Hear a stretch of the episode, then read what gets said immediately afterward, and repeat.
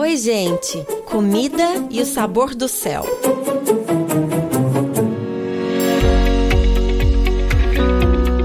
Sabores e saberes com Tati Bittencourt. A metáfora e o simbolismo conectando nossa vida espiritual com aquilo que comemos.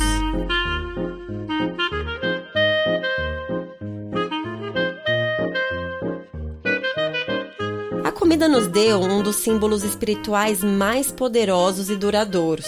Desde a primeira Páscoa até a última ceia, certos alimentos como vinho e pão estão profundamente arraigados na memória sagrada de judeus e cristãos. Pão fermentado, pão sem fermento, uvas, sal aparecem nas escrituras com uma lição.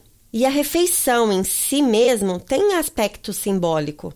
Por exemplo, com Abraão recebendo suas visitas, ou o banquete que Isaac fez para tentar negociar com Abimeleque a propriedade dos poços de Berseba.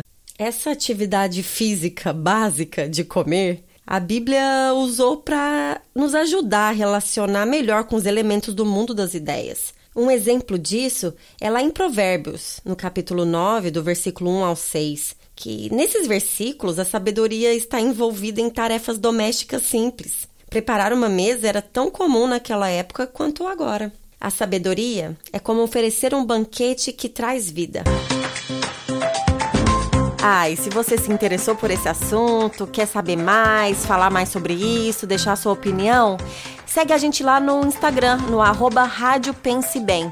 E lá eu faço as postagens de cada episódio com a receita, com foto, vai ser bem bacana. Um abraço e até o próximo episódio.